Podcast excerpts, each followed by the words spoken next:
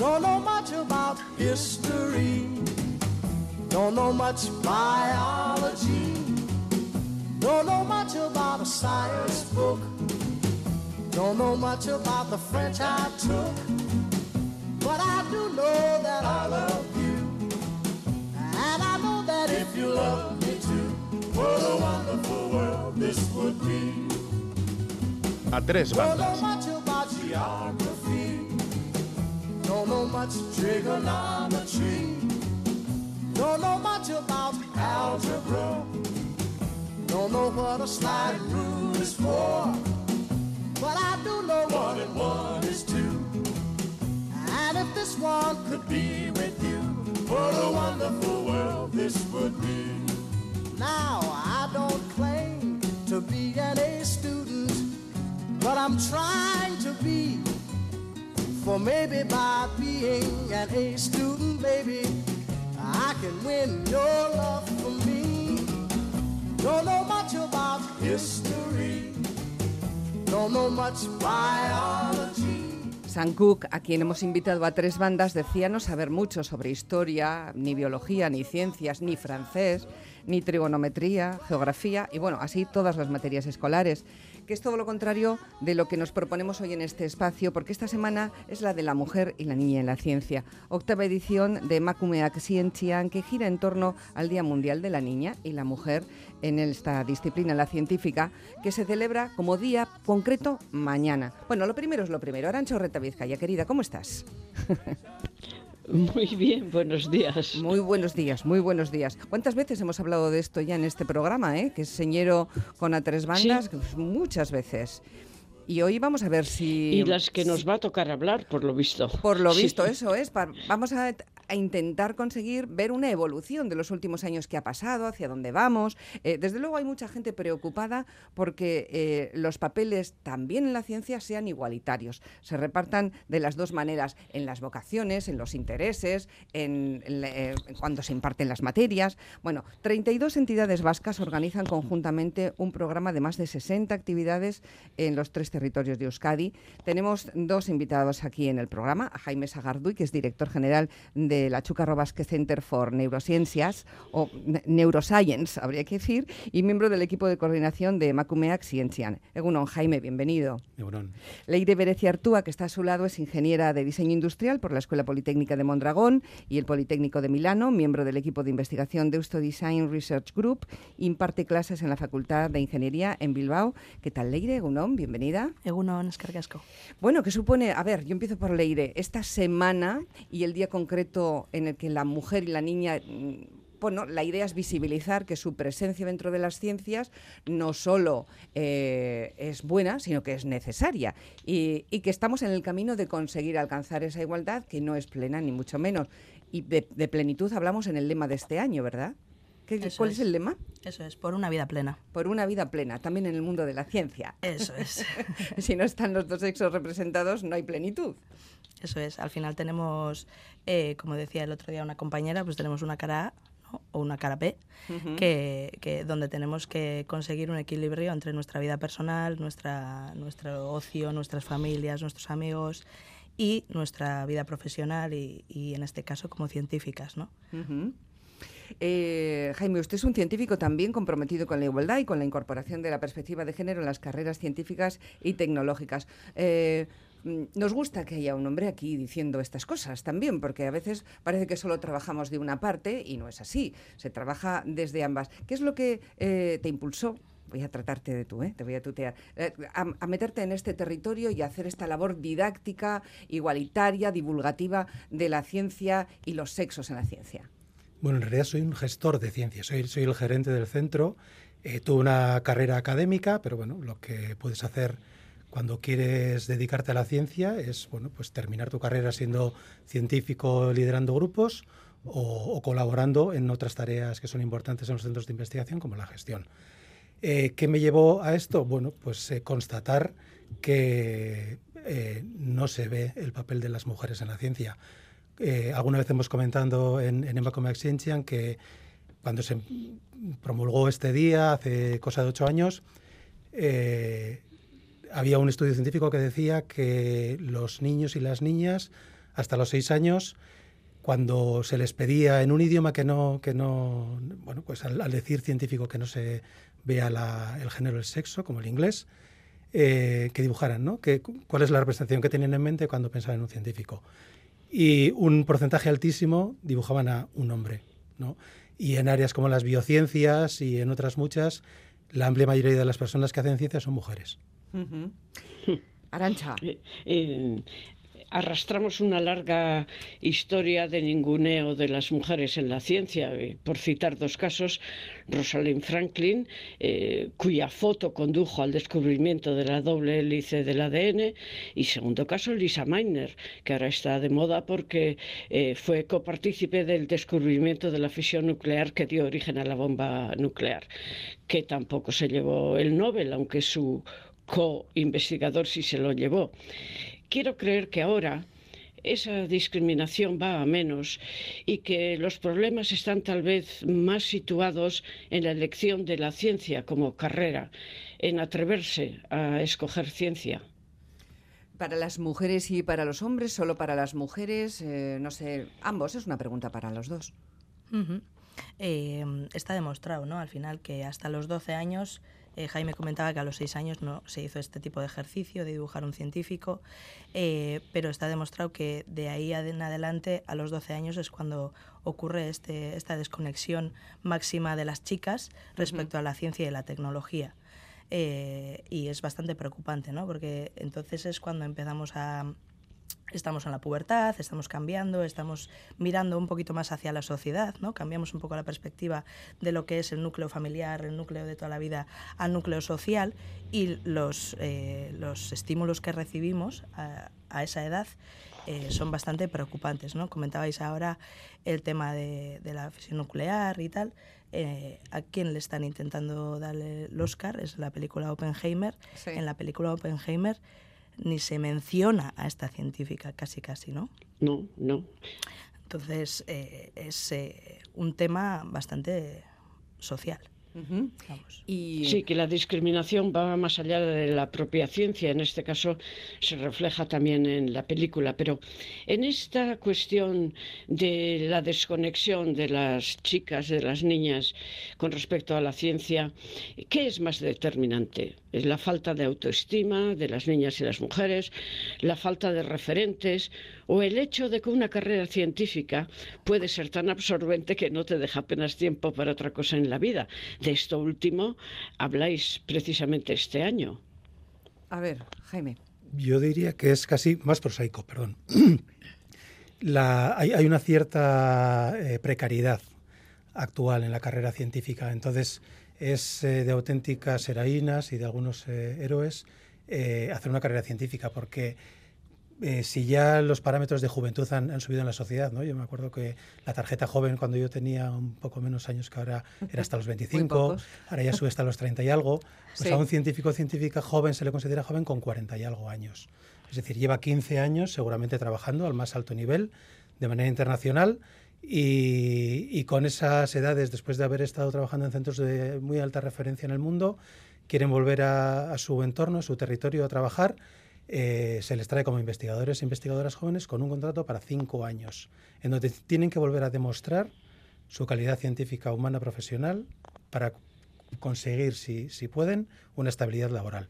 Vale, con 45 50 años. Estamos hablando de varias cosas. Entre eh, eh, una de ellas, el sesgo, ¿no? Que hace que el sesgo social, eh, que está en todas partes, está en las carreras, está en el cine, está en la sociedad, que hace, pues que, por ejemplo, en la medicina hay un número increíble de mujeres estudiando y trabajando y que en otras áreas, pues desde las matemáticas, que antes me lo han mencionado, hasta la física, pasando por la arquitectura, las ingenierías, haya menos. Eso por una parte. Pero luego por otra, es que hay una precariedad de la profesión notabilísima, ¿no? Que no incita a nadie, ni a hombres ni a mujeres, a meterse en este barco que va a ser de muy larguísima duración hasta que consigan una rentabilidad. Y ahí, mira, Arancha, te va a sorprender porque yo no sé si lo sabías, yo no lo sabía. Y a micrófono cerrado estábamos hablando del cambio que se ha producido en el acceso, por ejemplo, a la profesión de profesores de instituto. Imaginemos que hace unos años mayoritariamente eran chicas las que promovían esta, esta profesión y ahora son los chicos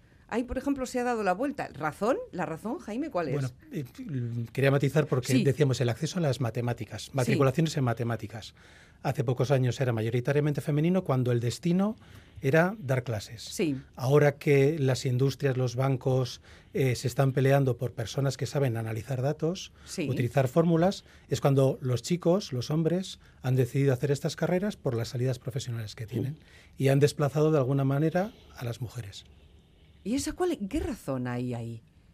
Le- es que es muy difícil de analizar eso, porque esa, esa misma razón que a los chicos les impulsa a conseguir una mejor salida profesional, Mm. ¿qué persona, mujer u hombre, no quiere una mejor salida profesional, no? Eso es, eso es, es inexplicable. Al final eh, es un problema que además se, se interiorice tanto este, este problema y desde el punto de vista también de las mujeres. A mí me pasó, por ejemplo, lo- eh, cambiando un poquito Sí. de, mm, de territorio, ¿no? Cuando decidí hacer un doctorado, que ahora estoy en ello, ¿no? Estoy trabajando en la universidad, pero estoy haciendo el doctorado ahora a mis 41 años. Eres Y- muy joven, eres una Sí, investigadora soy- soy joven. investigadora joven. Investigadora Según- jovencísima. según, eh, según lo que ha dicho Jaime, sí. Eh, muchas de las personas que conozco que habían hecho doctorado o que habían recién terminado el doctorado, muchas de ellas, no todas, pero sí que es verdad que muchas de ellas y la mayoría mujeres me decían, ¿por qué te haces esto? Ahí, ¿Y qué querían decir? ¿Que estabas perdiendo el tiempo? ¿Que, no, te- que- que- no, que ibas a eh, sufrir mucho? Luego les preguntaba, ¿pero por qué me decís eso? ¿no? Y, y la respuesta eh, general era porque no estaba bien valorado, porque iba a gastar mucho tiempo de mi vida en ello, que iba a tener que, dedicarle mucho tiempo y tener que dejar de lado también muchas cosas de mi vida, ¿no? Para conseguir sacarme un doctorado en condiciones, etcétera, etcétera.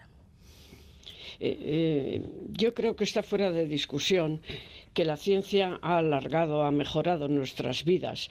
Gracias a la ciencia vivimos más años y vivimos mejor. Sí. Y sin embargo, nuestra sociedad racanea a la hora de invertir en ciencia, como, como si fuera un lujo prescindible. Esto hay que cambiarlo de manera radical, ¿no? Pero ¿cómo se cambia? Quizá está...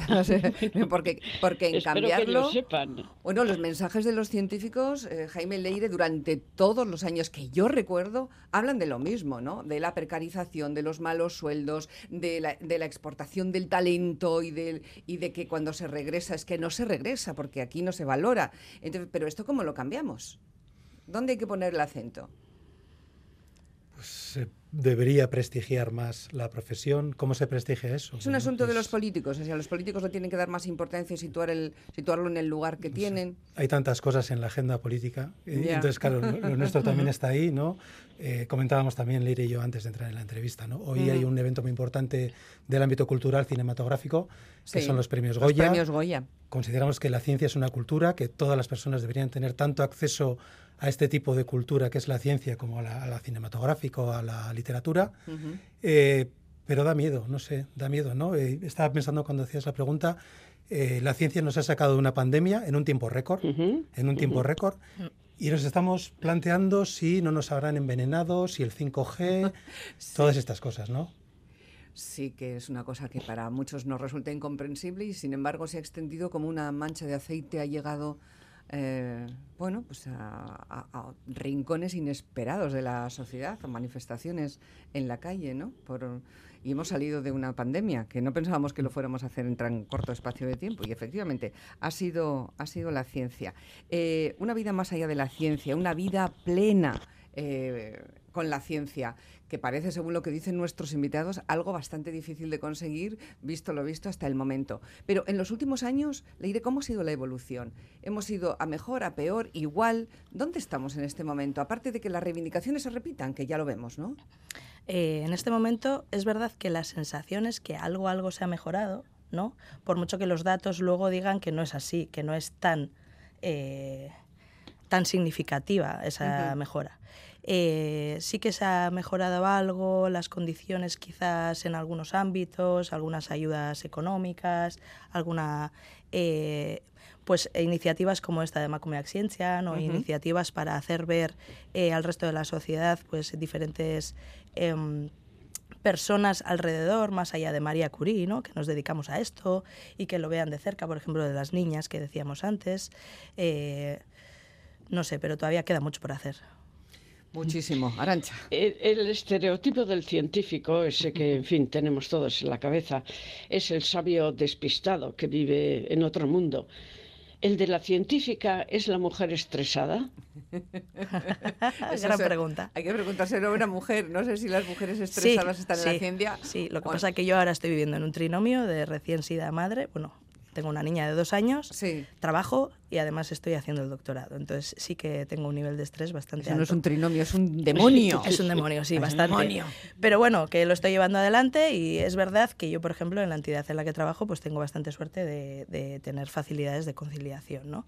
Pero sí que veo alrededor a gente que está en mi misma situación en la que eh, o tienen que dejar de lado la familia o tienen que pedir una reducción más grande en, en el trabajo para poder llevar a cabo su, uh -huh. su eh, producción científica, etcétera, etcétera. Y que luego, pues, eh, es, una, es una carrera, la de científica, que es muy, eh, no sé si se va a entender, pero es como muy individual, es muy individualista y hay un montón de competitividad. Entonces es cuando tienes que mirar lo que hacen otros, la gente también eh, por esa competitividad pues tampoco eh, publica todo lo que todo lo que hay que publicar, etcétera, uh -huh. etcétera. Entonces te encuentras con eh, un mundo bastante áspero. arroza, que digo yo. Sí. es, que es muy competitivo. Y sin embargo, la ciencia, por definición, es una tarea colectiva. Eso es no es individual como puede serlo el arte en cualquiera de sus manifestaciones. Uh -huh. bueno, nos estaba describiendo Leire, creo yo, un, por lo menos un amago de vida plena. Eh, para un científico, para una científica, Jaime, ¿qué es una vida plena? Pues mira, lo que, ya sé que lo queremos todos, me lo decía antes en micrófono cerrado, lo querréis los periodistas, lo querrán los cineastas. Claro, todo el mundo quiere una vida plena, pero ¿qué es una vida plena?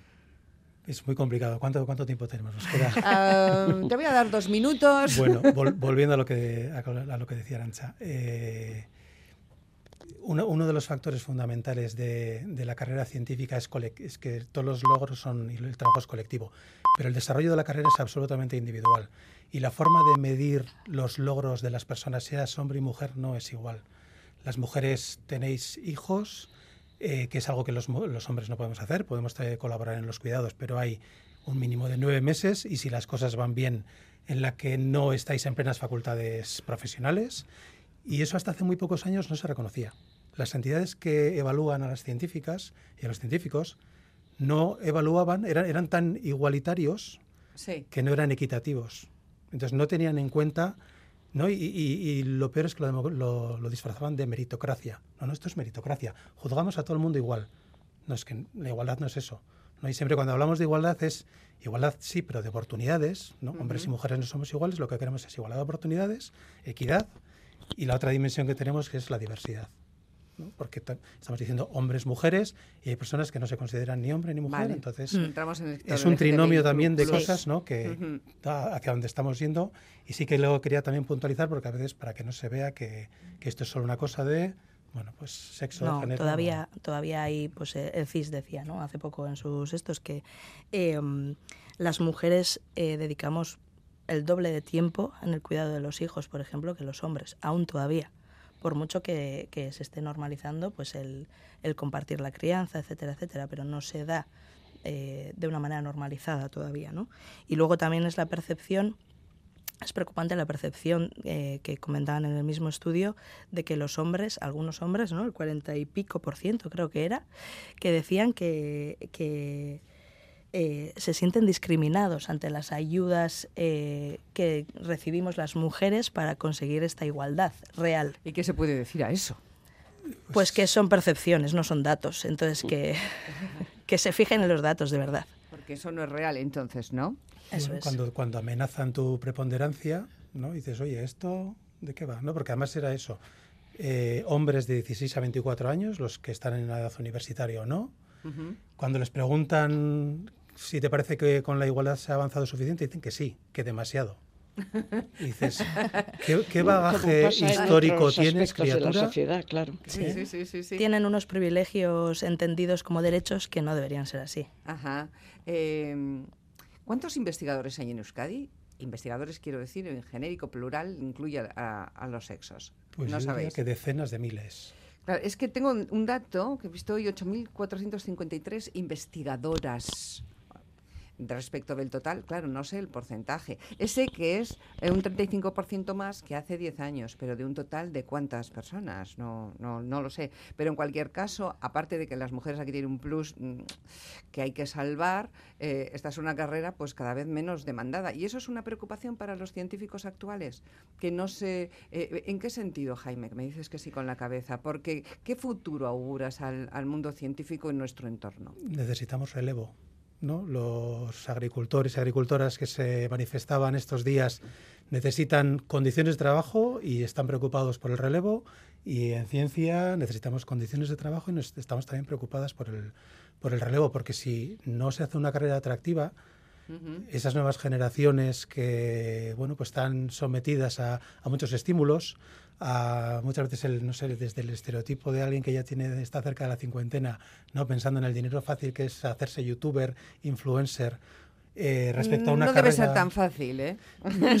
supongo pero bueno si, si tú pones mira pues te Sí, pones sí, delante sí, de sí. un vídeo grabas vídeos Sí. y estás en tu casa Creen que es más sencillo. y sí. ganas cientos de miles de euros y la otra parte es pues estudia mucho estudia mucho o estudia el, mucho o en el fútbol. Sí. también Claro, también sí, sí, pero sí, bueno. sí. Pero yo desde el ámbito académico, que trabajo en la Universidad de Deusto, al final uno de, las, eh, um, uno de los objetivos de, de la universidad, ¿no? y hace poco teníamos una reunión en la que se decía tenemos que atraer talento y conseguir que más alumnos y alumnas se queden pues eso, ¿no? en la carrera investigadora y se animen a hacer un doctorado y hay que... Pero por una parte eh, se comentaba que es bastante difícil encontrar eh, ayudas eh, mm, eh, económicas para poder financiar estos estudios de doctorado, Sí. pero por otra parte también cuando le comentas a- al alumnado y a una estudiante, le comentas que quizás su perfil sería bueno para una carrera investigadora y que estaría bien que se lo pensase, ¿no? Y en vez de ir a empresa pensase en quedarse en la universidad y tal, el comentario general entre mis compañeros y compañeras es que hacen como un, "Ñe, me lo pensaré, pero igual prefiero ver primero qué hay fuera y luego si eso. Eso. Mm. Pero es que tú, Leire, como nos acabas de decir, aparte de ser madre, eh, compaginas docencia eh, e investigación. Sí. ¿Es una excepción o es lo normal o incluso lo deseable? So- enseñar e investigar son actividades complementarias o son excluyentes. Eh, es verdad que yo soy una doctoranda tardía dentro de lo que se ve en la universidad. Es verdad que la mayoría de la gente que está haciendo el doctorado en la universidad es gente que acaba de, terminar sus estudios, entonces entra con una, eh, una beca de doctorado y tienen un sueldo durante, según si hacen el doctorado a tiempo parcial o completo, durante tres, cinco años, con algún tipo de próloga si hace falta. Y eh, en los últimos años de doctorado, cuando ya están terminando, o como postdoc, sí que se suele compaginar ese, ese- esa carrera científica con la docencia. Bueno, pues un mensaje prácticamente para terminar para eh, los chicos y las chicas, y los chiques, ¿no? Habría que decir también. Bueno, para quienes nos están escuchando, para todas las personas que pudieran estar interesa- interesados en una carrera de ciencias o que no saben si elegirla o el futuro no es tan prometedor como querrían, eh, en fin. ¿Qué mensaje es el que les traslada este día? Eh, empiezo con Jaime y luego con Leire. Pues que se acerquen a la ciencia, que la consideren una cultura, que no es difícil, que es, ¿no? pues igual que en la literatura hay géneros, en la, en la ciencia hay ramas, igual hay algunas que te gustarán más, otras que te gustarán menos, pero busca, prueba. Busca y prueba. Leire. Busca y prueba y que sepáis que hay mucha gente como yo o, eh, que estamos dedicándonos a esto y es un mundo muy bonito donde descubres cosas cada día y no te aburres.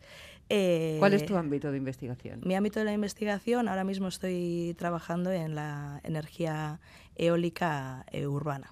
Ay, mm. Cómo integrar la energía urban- el- eólica en ámbitos urbanos, eh, tomando en cuenta las comunidades, los edificios y todas las- toda la gente que, que formamos estos ámbitos urbanos. ¿no? Eh, mm, y es eh, un tema que te ayuda a estar vivo en información y que te obliga a estar todo el rato eh, con curiosidad.